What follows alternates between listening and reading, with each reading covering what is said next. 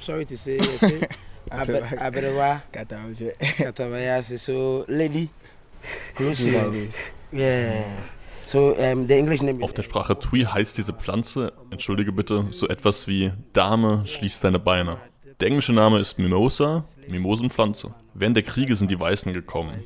Sie haben gestohlen und mit den SklavInnen gekämpft. Also haben die SklavInnen diese Mimosen an den Rändern ihres Gebietes gepflanzt. Warum? Wenn wir sehen, dass sich die Mimose zusammenzieht, so wie jetzt, dann wissen wir, dass unsere Feinde in der Nähe sind. Denn normalerweise ist die Mimose offen, aber wenn ein Feind herkommt und sie berührt, dann zieht sich die Mimose zusammen. Like this. Then we got to know that the enemies is around. Because day in day out, a mofia tree is open like this. So when any enemy just flow up, the tree will close. Das erklärt mir Eninful Kingsley, genannt Gabi. Gabi ist ein Vertreter der Dorfgemeinschaft von Asinmanso in der Central Region, landeinwärts in Ghana. Gemeinsam mit meinem Kommilitonen Francis Ashiteoko besuche ich ihn, um mehr über die Geschichte des Ortes zu erfahren. Asinmanso war vor etwa 400 Jahren ein Durchgangsort für versklavte Menschen aus ganz Westafrika. Sie haben hier ihr letztes Bad genommen, bevor sie auf die Sklavenfestung an der Küste gebracht wurden, und dann auf die Schiffe Richtung Amerika. Durch die Mimosen, die um den Fluss herum gepflanzt sind, wurden sie vor der Ankunft der SklavenhändlerInnen gewarnt. Wir gehen jetzt runter durch ein Portal, wo drauf steht Last Bath, letztes Bad. Gehen wir jetzt runter zum Fluss, wo die versklavten Menschen ihr letztes Bad genommen haben.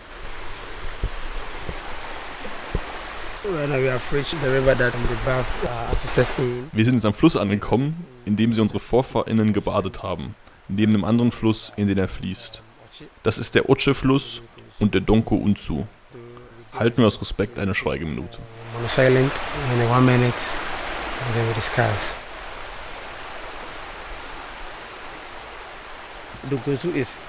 In der Sprache der Akan heißt der Fluss Donko Unzu. Das bedeutet heilender Fluss.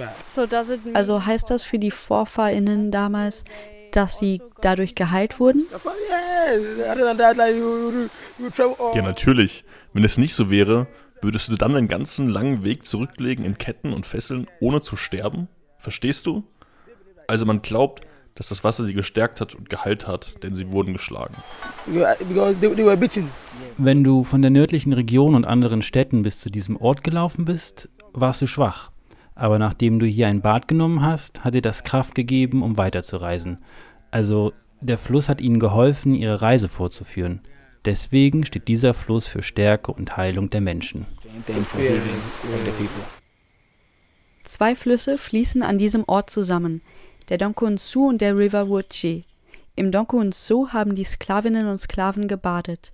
Zu dem anderen Fluss, River Uche, kommen heute die NachfahrInnen der versklavten Menschen, die vor allem in die Amerikas, aber auch nach Europa verschleppt wurden, wie der Geschichtsstudent Francis Ashite Oko erzählt. Sie kommen nicht selbst zurück, aber ihre Großeltern waren SklavInnen und haben dort ihr ganzes Leben verbracht. Wenn du hierher zurückkommst, bist du immer noch versklavt. Also musst du dich reinigen und du sollst nicht das gleiche Wasser verwenden wie deine VorfahrInnen, bevor sie verschleppt wurden.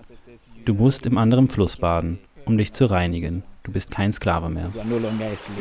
2019 war ein besonderes Jahr. Ghana hat das Year of Return ausgerufen, das Jahr der Rückkehr, das sich vor allem an die afrikanische Diaspora gerichtet hat.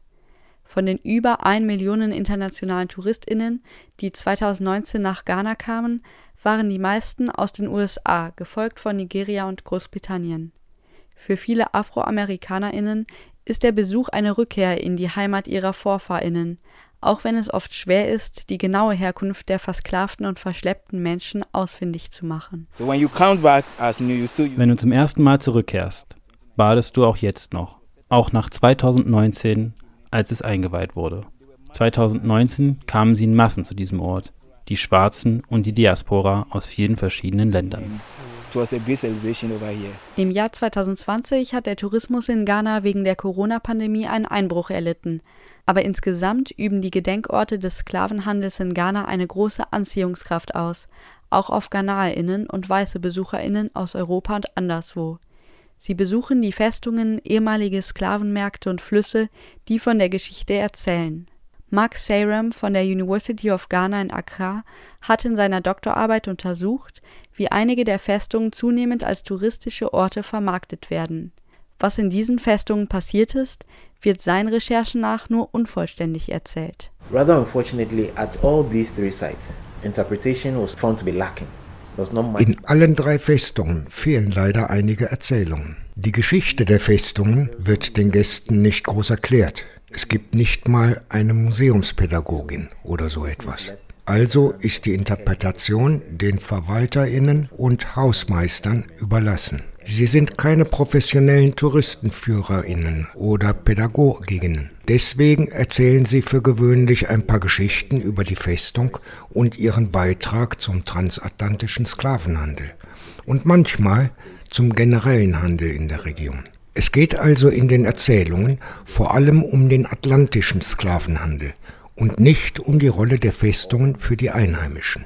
The history and the role they played in the Atlantic slave trade rather than the role they played in the communities and the community and fort relationships are almost silent. Die ghanaische Regierung hat beschlossen, die Geschichte des Sklavenhandels für den Tourismus aufzubereiten. Doch viele Orte werden vernachlässigt. Obwohl über 30 Festungen und Schlösser als UNESCO-Weltkulturerbe anerkannt sind, einige davon bereits seit 1979, besuchen die meisten TouristInnen nur zwei, Cape Coast Castle und Elmina Castle. Diese beiden werden auch von Mark Sarum als positive Ausnahme hervorgehoben.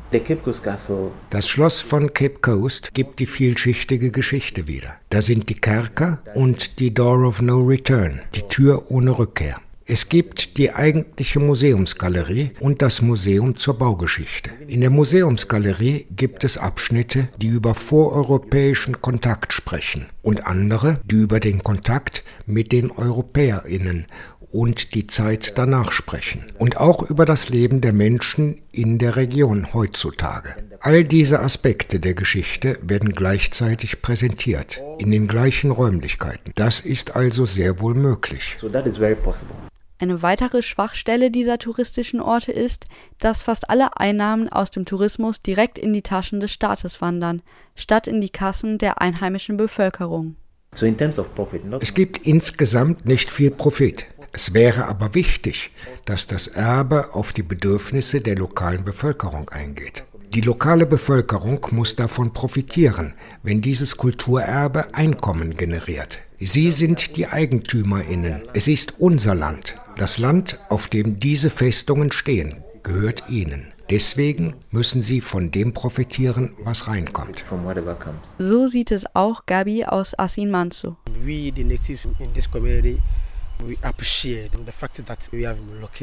Wir, die Einheimischen dieser Gemeinschaft, schätzen es, dass wir eine touristische Sehenswürdigkeit haben. Aber es gibt nicht so wirklich viele Vorteile für die Gemeinschaft. Dieser Ort, der an die Befreiung von Sklaverei und Kolonialzeit erinnert, wurde 1998 aufgebaut. Das ist 25 Jahre her. Ich denke, die Tourismusbehörde von Ghana hätte mit dem Ältestenrat von Asin Manso und Apimanim zusammenarbeiten sollen, um gute Ideen zu entwickeln. So könnte sich Asin Manso entwickeln durch den Tourismus, den es hier gibt. Wie wäre es zum Beispiel, wenn wir eine Universität hätten? Oder es muss nicht mal eine Universität sein, sondern eine einfache Schule, in der die Geschichte von Ghana und Asin Manso gelehrt wird. Dann können alle diese Schule besuchen, nicht nur die Kinder. Wir könnten viel über die Geschichte von Asin Manso lernen und der Gemeinschaft helfen. Oh, attend. Not even as our children can even attend and then know much about the history of Asin Manso and then help the community. Die DorfbewohnerInnen könnten also beispielsweise als TouristenführerInnen ausgebildet werden und so von den geschichtsträchtigen Orten in ihrer Nachbarschaft profitieren. Franziska Nuom ist eine Touristenführerin im Schloss von Cape Coast. Sie kommt selbst aus Cape Coast und hat dort studiert. Sie sagt, dass die Geschichte der Sklaverei erzählt werden muss, um die Menschheit besser zu verstehen und zu verhindern, dass sich Menschen je wieder gegenseitig so sehr ausbeuten.